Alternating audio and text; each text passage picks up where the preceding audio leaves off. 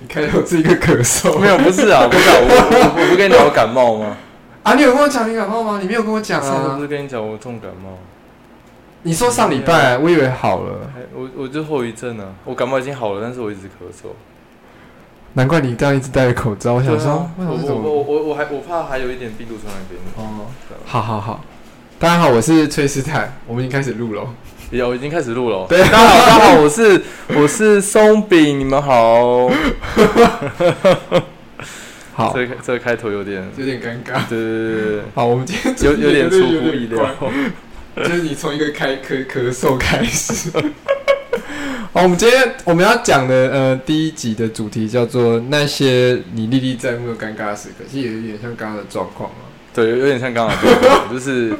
当有时候你比较沉浸在自己的世界，或是你身体有点不舒服的时候，你就会做出一些跟大家预期的东西不太一样的事情。对，我觉而且我觉得有时候是那个状态有点像是你的身体好像还没有准备好要进到那个情境。哦，对啊，像就是有时候可能你今天起床就觉得说，哎、今天很不对劲，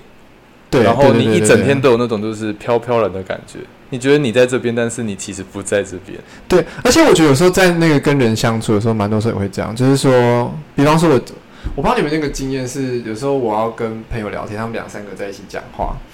然后然后我就凑过去要听在干嘛的时候，然后我走过去的时候，突然间他们的话题就因为我进去就断掉了，嗯，然后最后就最后就结束了。这个我这个我国中非非常有深刻的体悟啊，就很长很长时候是，比如说我可能那时候国中我们喜欢玩游戏嘛，然后就跟我朋友在聊游戏的事情，我们就是聊得很开心，很开心，很开心，很开心。然后但是突然呢，有另外一个同学插进来，然后说：“哎、你们在聊什么啊？”然后他们就开始，哎、你一句我一句之后聊开了之后，哎、就把我晾在原地。然后重点是那那那种聊天是一去不回头的聊天，就是并他们并不会就是意识到说，哎、其实你也在那个小视窗里面，就直接把你移出群组了。然后 移出群，对，所以所以后来就是重重点是这个情况发生了不止一次，所以我就想说，哎、那时候那时候其实有点受挫了，我就觉得说是不是我自己的问题还是怎么样，所以后来我上高中的时候，就是有开始模仿一些那些受欢迎人的讲话方式，你可以举例吗？其实你你之前跟我讲的时候，我也是有点好奇，你那时候到底做了什么？就是因为因为那时候我们那时候国中嘛，然后我们国中就是其实受欢迎跟不受欢迎的，就是其实很明显就可以看得出来。哦，我们以前国中的时候也是这样。对啊，然后因为因为因为我那时候算是就是呃有些朋友啦，然后虽然虽然没有到很多，但是就是会会接触到，然后我就会就是去会去暗中观察说，哎，他们平常是怎么讲话的，可能怎么跟怎么跟男生讲话，怎么跟女生讲，或者怎么跟老师讲话之类的，那我就大概就是哎想了就是学了一个概念啦，就大概怎么讲怎么讲怎么讲怎么讲是。是语气吗？还是我觉得语气很重要，语气很重要，还有态度很重要，这两个是重点。语气跟态度？对，就是大家应该大家应该有经验，就是说同一句话由不同的人讲出来，那个效果是不一样。哦，有有有，而且有时候是明明两个人在讲同一句话，同一个场合，嗯然后两个效果就完全不一样。像有一次我跟那个谁，有有一个演员，就是就那个我不能讲他的名字，但嗯反正有一次是我们两个讲了一模一样的台词，就是我们在试生活开玩笑这样。然后我讲之后，人家就觉得说你认真的吗？然后在跟他讲的时候，就是大家就说：“哎呀，你好油、哦。”然后我们两个是讲一模一样的话，这样我就发现有时候也会这样，而且而且真的在日常生活当中也也蛮会，尤其国国小国中的时候，对啊，就是还蛮多时候他们在面对一些反应的时候，真的很很看人。真的很看人呢、他们就觉得说你就是比较，哎、我这个是讲到牵涉到另一个问题，就是通常比较好好看的人，或是成绩比较好的人，他们有时候真的讲话不一定特别有趣，但是真的会比较多人应和。我不知道你有没有发现这个现象？有，其实因为因为因为其实那时候我高中的时候我就做了这样的一个实验，因为我那时候想说，哎、真的真的是因为这样子吗？真的是因为态度跟语气的差别吗？所以我后来我后来高中的时候，我就我高一的时候我就很努力的，就是读书念书。然后我那时候就是班排前十，然后呃不是班排前十，班排前三，校排前十。然后我就发现说，哎、其实我那时候讲话哦，我就算就是只是可能笑了一下，然后都有人注意到说，哎、那个哎宽哥笑了之类的，然后就觉得说，哇塞，怎么跟我怎么跟我国中的时候完全不一样。然后后来呢，我高中我高二的时候我就加入乐音社，然后我们、哦我们不一样啊，，对，然后我们那时候乐音社就是哇，很很很，就是玩很大，然后很康啊，然后在全校面前表演啊，然后那时候就发现说，哇塞，真的跟国中的时候是另外一个世界，真的你讲话哦，你虽然讲的讲的方式是跟国中差不多，但是大家就真的很容易注意到，哎，会想要会会对你讲的内容有兴趣，而且会想要去做回应，嗯后就发现说，嗯，果然呢、还是还是那个 title 很跟你做的事情是什么很重要，你知道吗？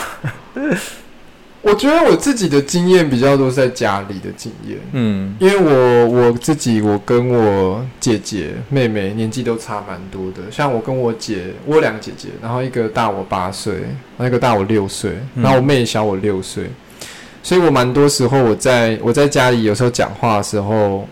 就我是发展比较晚嘛，因为年纪比较小比较小，所以我们那时候我讲话的时候，我姐姐们都会已经知道我要讲什么了，然后他们就会觉得说，然后呢？嗯然后呢，这样就是你可以讲重点嘛。然后因为我我我讲话小时候是那种，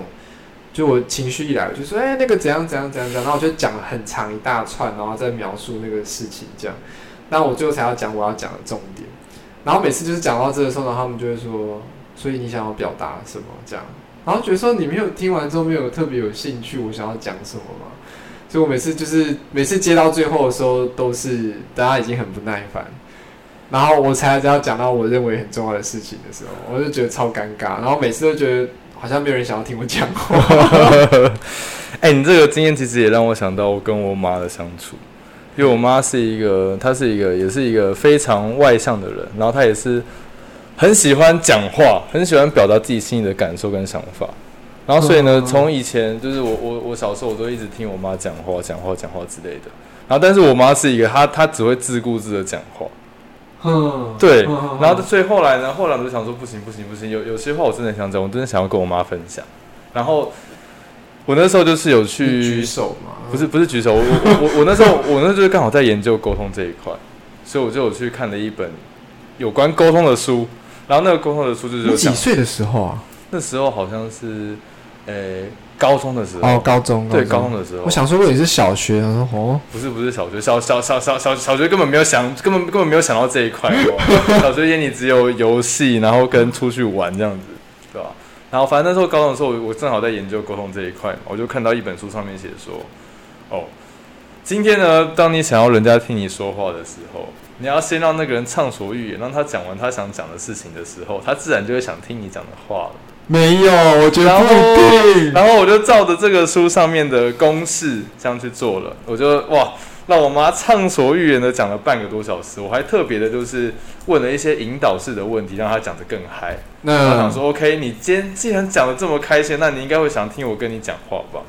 然后结果他讲完之后，我开始说，哎、哎妈，我跟你讲哦，呃，我今天在学校怎么样怎么样。然后我才讲大概不超过四句话，我妈就跟我说，哎、宽啊，那个那个，我先去洗澡啊，你等下那个碗收一收，然后赶快去睡觉了。然后留下我一个人错愕的待在原地。真的会这样哎，真的会这样。然后从那次之后，我再也不看那本书了。其实，其实我会说那个东西有点是那个东西，其实我觉得它没有到全错。可是，可是我觉得听的人有时候要蛮有策略性的。嗯，就是说，比方说像我，我我自己觉得它跟讲话的节奏有关。比方说，像我问你问题的时候，或者是我今天我要跟你，我要拉近我们两个距离的时候，我觉得有时候我讲话的速度也蛮需要去找到我自己的速度。就比方说，像我刚刚可能问你问题的时候，我我虽然是要听没有错，可是我为了要拉近我们的距离的时候，我要讲对方想听的话，进到我要讲的话，或者是我要从别人想讲的话当中找到我想讲的话，嗯，所以他有时候也不是说就让他畅所欲言讲，我觉得他有时候有点介于中间，所以我有跟没有之间，就是有点要像有点像见缝插针嘛。比方说，像有时候我有时候跟一些那个跟我领域差很多人讲话也是这样，我会先讲，就是说他会先讲讲讲，讲完之后我听完之后，我会从我的经验出发去讲一个可能跟他比较相关的事情，或是从他的经验出发去推测说你是这个意思嘛，然后才进到我要讲的东西。就是有时候他那个难点好像是要找到彼此共通的点去拓展。嗯，这个这这个其实我后来有发现，因为那时候算是我开始学习沟通这一块的第一堂课吧，可以这么说。哦。对，然后所以后来我发现，就是其实如果说你真的想要跟一个比较不会倾听的人跟他说话的话，那你最好就是跟他做到共情。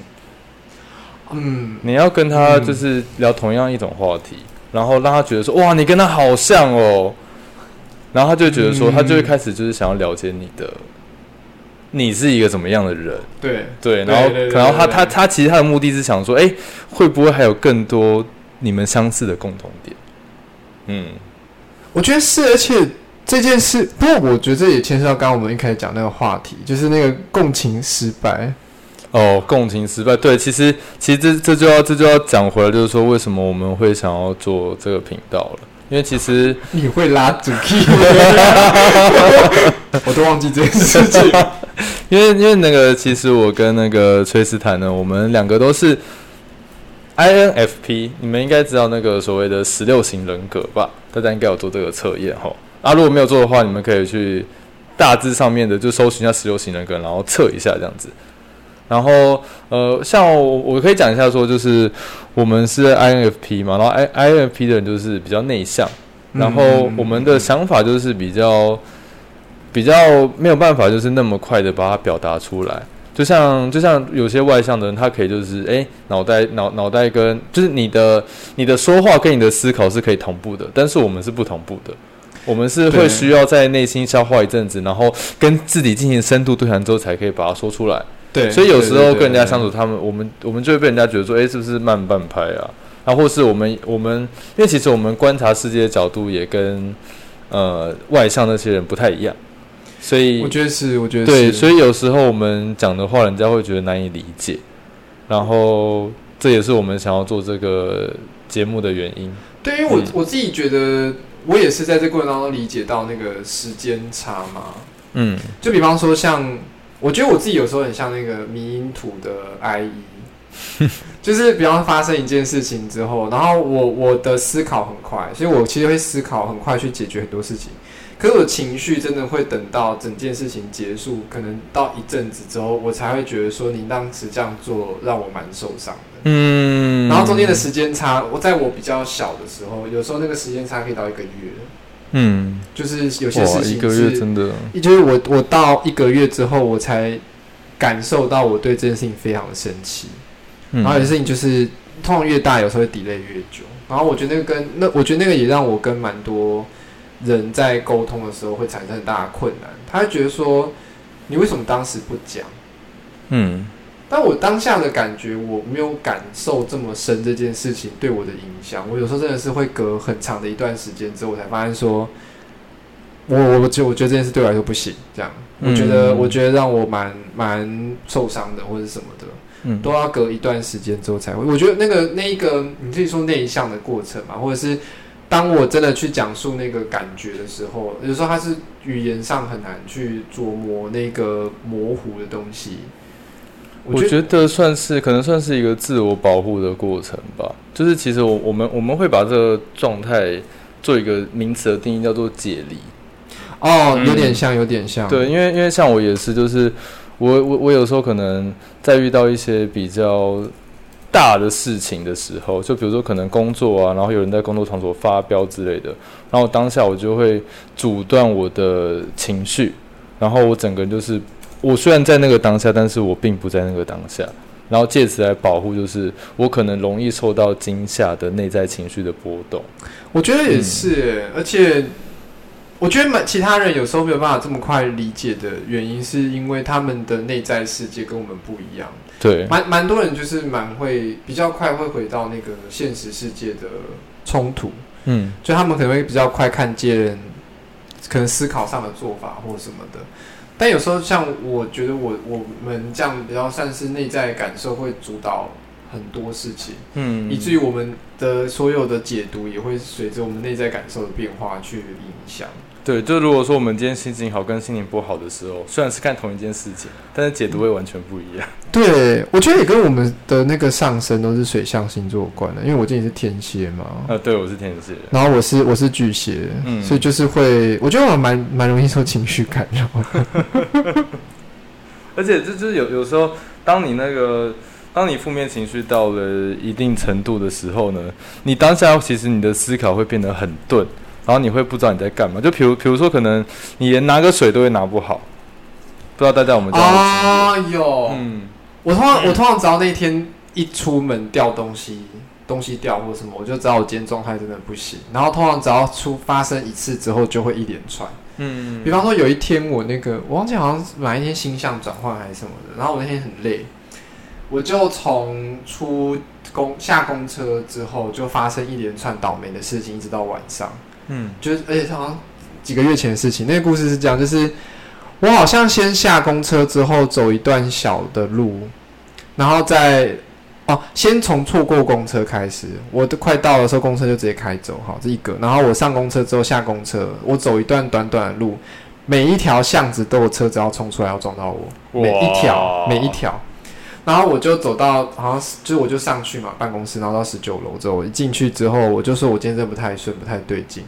然后去找人的时候，就直接撞到那个变电箱还是，就是就什么都撞到。然后就下午在弄 AI 的东西，就是在跑城市，然后怎么跑都跑不出来。人家就是用 YouTube 看完之后，然后就好了。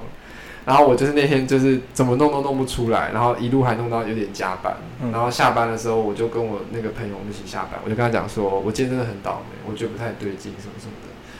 然后他就说啊，不会啦，人之常情嘛。他以前那种有时候写程式这种就会这样啊。然后我就说不不不，今天真的很倒霉，有些倒霉我已经没有办法解释了。然后因为我们那天中午是二十一世纪，我们要个逼，不能置入形象。二十一世纪的时候，然后因为中午有订饮料，所以我的二十一世纪的饮料就放在包包里。嗯，然后那个饮料后来就在那个公车上就破掉了，在我包包里破掉哇。而且在我正在跟他讲说，我今天真的很倒霉，我觉得不太对劲，这样，然后我就感觉到包包湿了。同一个时间，然后我的饮料就破，而且就是你知道那个泡太久，然后杯子嗯纸杯软掉之后，它就从底部这样破掉。那个是无可挽回的事。整个包包全部都是绿茶，还好我那时候都点无糖绿茶酱。不是还还好，你今天都很倒霉，所以有点习惯了。哎、我后来在公车上大笑、哎，然后全部人转过来看我，我真的已经觉得我已经疯，我已经疯了，我已经疯了。好好好像好像是电影情节才会发生的你事说那个倒霉日常吗？对啊，可以可以，我我蛮我蛮常这种倒霉小剧场的。嗯，这是让我，其实我我之前有一段经历是那时候就是我我工作的时候就是有一天就是真的很不顺吧，然后反正就是整个环节都不对，然后一整天状态都不对，然后晚上就是我在开车回家的时候，大家应该我不知道不知道是不是台北那个有那个辛亥隧道，大家不知道有没有那个经过辛亥隧道过？就是那一段啦，但是我不是要讲鬼故事，我不是要讲。我刚想说你知道讲什么？不是我，我不是要讲鬼故事，我我是要讲说，就是我不知道为什么我我经过那一段的时候，然后我就那时候在开车嘛，然后我整个整个身心都是负面情绪，都是一直在检讨说，哇塞，我今天怎么会怎么会犯这种错啊？然后是我准备不够啊，还是说我真的不适合不适合做这行工作？然后就一直陷在那个负面的漩涡里面，然后导致就是我开心害，我要下我要下交流道，然后我连续错过了三次。哇，连续错过摊，就是我我开过去之后啊，发现啊不对，过头了，过头了，然后下去，然后那个是鬼打墙吧？然后回来之后，然后发现说，哎、不对，又又过头了，然后然后再回来，然后我我当下我当下是我我当下是我真的很努力的，我想要去拉回来这件事情，我我想告诉我自己说，OK，经过看到就是要下，但是我我当下脑袋就是完全没有办法去思考这一块，我我的整个注意都是放在说，哦，我我今天的工作真的很不顺上面，然后以以至于阻碍了我的那个思考的流畅性，然后后来。呃，辛亥隧道鬼打墙的松饼，然后后来，后来真的就是发生，就是应该说是我，我当下我我记得我当下就是做了一件事情，我就是那个把我的手机把我的手机换歌，我把它换到那个清理七脉轮的那个音乐。啊，对什么三三三什么九赫兹那种，对对对对对对对，嗯然后然后我就是赶快赶快让我那个情绪可以放松下来，然后就听了大概五分钟之后，我就发现哦，思绪开始慢慢回复，开始可以就是回到现实，没有在现在我那个思想的漩涡里面，然后就哦可以下交流道了，嗯，那真的蛮恐怖的耶。这真真的蛮恐怖的，尤尤尤尤其是又是在新海那一块，你知道吗？那边磁场不太对，可能对，但是可可是可可是可可是我当下我当我当时知道说，并不是那件事情，是我自己己陷在那个漩涡里面这样子，嗯，真的会。对啊，不过你那个讲法，我觉得蛮蛮好的，因为你你你后来的做法是听那个音乐嘛，嗯去解决那个时刻。嗯我以前会怎么做啊？我会写日记，嗯，写日记帮助很大，写日记，然后。不过写日记有时候，我现在回头看都不知道我自己日记在写什么。其实我也看不懂，因为我字很丑。我我我是会日记会很真的写的很随便，嗯然后就会开始有时候会很嗨，就是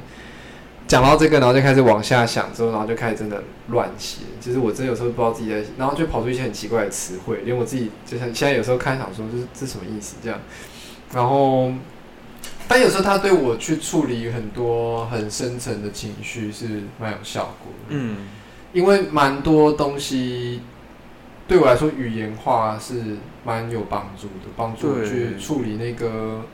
不对劲的情况。我觉得尤其是当你拿笔然后在写日记的时候，你会感觉到说你的身体是有连接的，嗯，可以跟你内心的那个情绪去做连接，然后把它给表达出来。对，因为对我，我觉得有时候他对我来说，蛮这一点真的帮助蛮大的。蛮多时候是我在写的当下，我还不太清楚那是什么，嗯可是写完之后就会比较知道说，其实我当下的感受可能是这一个。对，像我之前就是有发生一个情况是，可能我今天一整天我其实觉得我蛮无感的，但是我还是想说，还是来写一下日记好了。然后就会我就会开始写说，哦，今天好像都没发生什么事情，然后心里面没有什么感受。然后写到那个感受的时候之后，哇，情绪开始波涛汹涌的跑出来。哦，不对不对不对，其实今天有感受。我今天那个可能可能今天吃早餐的时候，哦，那个那个蛋饼好美味哦。然后今天今天中午走在路上去吃饭的时候，哦，为什么那个人要看了我一眼？他看了我一眼，为什么脸要那么臭之类的？然后就开始情绪开始噼噼噼噼噼噼啪啪出来。会会会会，对对对，就是你内心的会有一块松动了。嗯，对我，因为我有时候也会这样，而且我我蛮多时候也会在日常生活中也会发生这样的事情，然后我会发现说那些特殊的情绪经验的时刻，往下挖都有很多很深层的东西。对啊，但是就是如果我们我们我们如果不深挖的话，就是会会不知道。我想想看，我今天有吗？今天今天我今天早上吃什么？啊，我我今天早上我今天早上都在打那个竹子稿。嗯因为我的工作有遇到一些，就是正在他们在讲一些移民议题的，我觉得也是个蛮有趣的议题。然后其实，在处理那个移民议题的时候，为我来说，他一方面表面上是这件事本身让人蛮难过的啦，确实它也是移民移民，尤其在台湾的东南亚的移工，其实在台湾的处境不是很好。他其实有一部分的演讲就在讨论这个问题。然后我其实我其实整个过程当中，它隐隐的有牵起我一些回忆。嗯因为我自己虽然我是就是台湾人嘛，可是我后来我那时候去台南念书的时候，我一段时间我跟我周围的人都有点格格不入。一方面是我们的生活经验不同，嗯然后我们在意的事情不同。就我那时候念自由班嘛，所以我同学都在思考考大学啊、考试成绩啊、补习啊，或者是就是可能社团啊，就大家大家想的事情大概就这些东西，然后怎么样在比较快的时间之内把考试复习完，或者是那个完毕之后打什么电动，就那时候大家真的想的事情大概就这一类的东西。嗯然后因为那时候我就离家嘛，所以我花蛮多事情就在想是说，我跟我的原生家庭的关系是什么。哦，然后我自己在面对孤独的时候是什么感觉，跟为什么为什么我需要面对这些考试的压力，对我来说的意义是什么？嗯我那时候就开始在思考这些事情，然后那时候开始有点为这件事有点忧郁，我就会跟我同学讲这件事情，然后就真的会进到那个尴尬时刻。你知道吗？同学很多真的是好心，想说，诶，班上有一个同学有点状况，然后我发现就是我跟他讲什么，就最后真的都会据点。比方说，我跟他讲说，为什么我们要考试这样，然后他就会说，你不考试你怎么办法上好的学校？我说，我就说，那为什么我们需要去那一些学校？为什么你想要去念医学系？因为我后来很多同学都是医生嘛，我就说你为什么想要念医学系？然后他就说，你要先考上，你再想这件事情吧。这样，或者是说，不然你想要念什么？这样，他就这样反问我，我就说，如果你不知道医学系是在做什么，或是你真的这一辈子不一定想要当医生的话，那你那你为什么要考医学系？这样，然后同学就觉得说你好难聊，我没有办法，我没有办法跟你讲，然后就说你你还是自己困在自己的世界里吧，这样，有一点那个有一点那个态度，但我觉得他其实背后是。生活经验的差距，导致说我们我们没有办法真的彼此理解。但以现在的角度去讲话，很多人可能出国念过书什么的，他们也经过那个尴尬的过程。就比方说，我我是谁，我不知道我是谁，我在这个文化处境底下，我过去习惯模式都行不通，或者是有些人可能在二十几岁的时候开始不要成立家庭嘛，开始跟原生家庭有一些冲突什么什么的，或者是。或是对这件事感受慢慢变深的，其实蛮多人对这件事的感觉是到十八岁之后才开始比较明确。嗯，但我觉得我稍微早了一点，导致我跟周围的人就是真的完全格格不入，到一个不知道该怎么描述的境界。这样，我觉得那对我来说也是一个蛮大的。为什么会想到这个？我忘记，我看到你就是讲开始讲这些东西。没有，其实因为因为因为其实你在你这个概念的时候，是我在上幼稚园之前我就已经有了。哦，嗯。你说，你说，我其实其实这段我真的非常的历历在目。我那时候是在看一个卡通，我还记得是卫视中文台播的卡通。然后哪一部啊？诶，我有点忘记了，但是我我只知道说那部的大魔王叫做朱都，然后那个朱对朱都，然后那个那那个大魔王他是一个从小就是他是一个孤儿，嗯。然后他就是为了就是想要让让大家觉得说他很厉害，然后他就去壮大自己，壮大他他自己的势力。然后他好不容易获得这些东西之后呢，他就想要永续的去拥有。然后刚好那个世界有一个石头，一个红色石头，它是可以装上去之后，你就可以获得长生不老的力量。嗯。但是重点是你必须要将你的身体改造成半机械的状态，才可以符合那个能量。所以那个猪都他就去做这件事情，把自己变成一个半机械的一个人造人。哼，对。但是后来呢，他在跟主角就是进行最终决战的时候，猪都败了。嗯。但是他败的时候，他内心是很开心的，因为他其实从小到大他都对于自我认同很挣扎。对他，他就是不知道说为什么，为什么他自孤儿，为什么他爸妈没有在他身边，然后他他觉得他其实。做这一切东西都只是为了希望可以做给他父母看。他觉得他只要自己足够强大、足够厉害，那他父母有一天就会回到他身边，然后陪着他。但是在这个过程当中，他迷失掉了这一块。他在追逐力量的过程中，他忘忘记了说他为什么要追逐这一切。嗯对。然后就是看完那部卡通之后，我我我我我那时候我记得我那时候是好像。五岁还六岁吧，嗯嗯，因为因为因为因为我小时候我是跟我爷爷奶奶住，然后我就记得我看完之后，哇，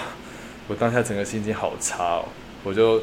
拿着我的被被，然后去我奶奶旁旁边，然后这样子盖着被子躺下来，然后开始思考我的人生，想说为什么会在这里，啊，我的人生的目的是什么？然后我就觉得好寂寞，就是我会不会我会不会就是来这个世界，然后之后是一场空啊？然后后来就是从从从从从那天之后，我就发现我的世界整个改变了。就是我我看事情的角度，我我我我永远都是看说，哦，我我想做这件事情嘛，然后或是说，哎，为什么要做这件？其实就比如说，可能我们上课，老师要我们可能学数学、学国文、学英文，我就想说，为什么我要学数学？为什么我要学英文？为什么要学国文？对啊，那到底为什么我们要来学校上课？那我们做这些目的是什么？对啊，然后为什么就是老师会一直灌输我们说，哎，你现在好好念书啊，然后之后可以考个好高中、好大学啊？那到底做这一切的目的跟意义是什么？就是我我从那时候就会开始思考这一块。但是我一直都没有跟人家讲这件事情。哦，对，因为因为因为因为因为因为我会觉得说，诶、应该大家跟我的想法都一样吧，只是大家都不说，因为老师很凶。我觉得我我小学的时候的心理状态跟你这一点稍微不太一样。嗯我觉得我蛮多时候是对很多事情有意见，嗯，就是说，但那个状况有点不像是你那个听起来有点点忧忧郁嘛。我比较是那种不满，不满哦，就是我会觉得说我会了，为什么我得这样？然后就是说那然后呢？这样就我觉得我比较多是不满，有点像什么叛逆期嘛。就是我、嗯我也是大概小小一小二吧，就对很多事情就觉得说为什么要这样？为什么要那样？为什么不能这样？这样，嗯我觉得那时候对我来讲，我那时候比较像是叛逆期。然后到小三之后，人小三小四之后，人生就是有点像转换，因为。一方面是家里的事情的关系，然后再来是我我遇到一个蛮恐怖的老师，嗯。然后那老师是，他是他那时候未婚怀孕，我就讲这个，我真不知道大家记不记得小学，就是我那个老师未婚怀孕，然后他因为在乡下嘛，我是就是乡下人，然后因为未婚怀孕这件事情在乡下很容易被讲的很难听，嗯。就是讲说这可能女生不检点什么的，所以他就未婚怀孕之后就对方没有要娶她，所以他就压力很大，之后他就是会对班上的学生更不耐烦，所以就是那时候我们我们小时候是可以体罚的嘛，就我们那时候还没有还没有禁令，我印象蛮深刻是他会体罚的那个程度就越来越高，一开始是举书包。就他会找班上同学书包最重的几个，然后叫你举，你做错几个就就举几个，然后一举可能就是三四十分钟吧。哇，三四十分钟对对，很久，然后就是你会酸到怀疑人生这样，然后后面就是会打学生嘛，然后打手心，就他觉得没有效果，所以他会打手背跟打小腿，嗯，然后还有拿那个橡皮筋这样，就是套在学生的手腕上拉。对，然后我印象很深刻，是因为有几次真的很恐怖。有一次是我们班有一个同学有点 ADHD，就是有点过动，嗯然后我跟他算要好，可他讲话就真的是很容易，就是在班上要乱动，就这样推一下桌子啊，怎样怎样。然后他就有一次被打到，就是被被手拉橡皮筋到手上破皮流血这样。然后那一次我印象蛮深刻是，我就回我那个同学，我就带他回家嘛，然后我就帮他擦药，然后我就跟我妈讲说，这这样不行啊，什么什么，就是这老师怎么会这么有问题这样。嗯然后后来那个学生同学走了之后，我妈就继续工作。然后那时候因为我妈压力也很大，我但是从现在高度回去看，我就知道我妈，你知道一个小朋友在旁边一直碎碎念、一直抱怨，真的有点烦啊。但但他那时候就反问我一句话，他说：“如果今天今天班上同学就是老师惩罚是你最不喜欢的同学，你还会觉得这个惩罚不合理吗？”啊，你妈怎么会这样子问啊？然后我，你知道我长大之后，我就知道说这是一个，它其实是一个废死的问题、嗯就是死刑执行在办学那个社会当中最邪恶的人，你还会觉得死刑不合理吗？现在这是一个，它本质上是死刑的议题，你知道，就是它是一个对于惩罚的极限，对跟人人之间的那个你知道 balance 的问题这样。嗯然后我当时整个语塞，因为我就觉得说，我觉得，我觉得以伦理上来讲，你也知道对那个同学不对，就是对，即使他是发生在，因为那其实我们班那个最我最讨厌那个，就是他表现最差的那个同学，他也是被打到那么惨，嗯然后他的他的那个故事也很很很复杂。我这样我不知道他会不会暴露他的身份。你知道台湾以前有一个金氏世界纪录，是一个妈妈生了二十七八个小孩，就生很多小孩，然后他好像就是第二十七个还是第二十八个这样。我然后就是因为你知道家里那么多小孩，不太可能就是每个都顾得到到，所以他其实就是一个问题学生这样。然后我，但我以我现在高度就知道他会有很有问题是很正常。但我那时候就是你知道，我也是小时候也是会那种歧视霸凌人的人。之后我就就我当下是整个你知道整个三观被毁，然后想说，嗯，这样应该可以惩罚，可是又不太对。然后你知道，我就整个道德错乱。嗯所以我后来，我后来跟家里的状况也是因为这样，我发现很多事情有点难沟通。就那个时候开始，就对有些事情萌生了价值观上面的冲突你理解的世界跟世界运作的模式是不合不起来，嗯然后你想要去争取什么，可是因为你的年纪，因为你的能力的限制，所以你做不到。然后我我觉得我小时候有一段时间比较像那种，不共产主义分子嘛，就那种对很多事情想要改革，不太觉得不太合理，然后愤青，有点愤青的味道。嗯，我觉得愤青比较精对对，愤愤青愤青。然后后来就习得无助，才进到那个我是谁，为什么我在这那个。哦，我觉得我历程比较像是这样。哦，我我我觉得我我会这样是因为，因为其实那时候我们三四年级的老师他是用那种比较美式教育的方式在教我们，就我们上课的时候是被要求就是要参与讨论，然后从头到尾就是用对话式的方式进行教学。对，然后像以前我们可能考期中或是期末考啊，就可能一般一般的话，国小就是比如说可能就是考五科嘛，国英数，然后自然跟社会嘛，对不对？嗯 对啊，然后考完之后就没有。嗯 但是我们不是，我们是比如说我们今天考国文呢，我们国文会分就是，哎，你要那个帮同学出考卷啊，然后你要跟老师讨论说你今天看这本书的心得啊，然后你要去找一个你有兴趣的文章，然后把它写出来啊。那就是你可以选择说你要你要你要哪一个主题作为你这次考试的考试的题材，这样子。嗯就是我们是可以选择说我我们想要去考什么样的试，好像数学的哦，可以选哦。对，我们可以选到，比如说可能数学嘛，数学就是你今天可以就是呃去去做数独，嗯，然后或是你可以就是写考卷，然后或是你可以就是做那个积木啊、拼图、拼贴之类的，嗯，然后你就是可以自由选择你喜欢的考试模式。所以那时候就是我们三四年级的时候就，可能因为在这两年的输出跟输入的情况下，所以那时候就有养成就是批判性思考的方式。哼对，然后是升上五年级之后呢，我就我我那时候印象超深刻的，我们我我们老师叫陈叉叉，我那时候 对我那时候上了五年级第一堂课，然后我们是一个一个科任老师来帮我们上课，他他就直接说，哎、那个三四年级的时候是那个陈叉叉老师班级的学生举手，然后大家以为说，哦，那因为我很崇拜我们三四年级的老师，我我想说，哦，我是那个要要要可能要赞美嘉许之类的，我就就说，哦，我我我我我是我是我是，嗯。然后说，哦，到前面来，然后我就这样子叮咚叮咚走过去，然后那个科任老师就这样指着我的头说，你呀、最好上课的时候不要再给我问一些问题，你就给我闭嘴，然后专心听我上课就好，你不要干扰我上课进度，知不知道？然后我当下我就一脸懵逼，我想说啊，什么发生什么事情？什么这好小学会发生事情。对啊，然后然后我就很很沮丧的，然后回到座位上。然后后来就是整个五六年级吧，就是都还蛮不开心的，因为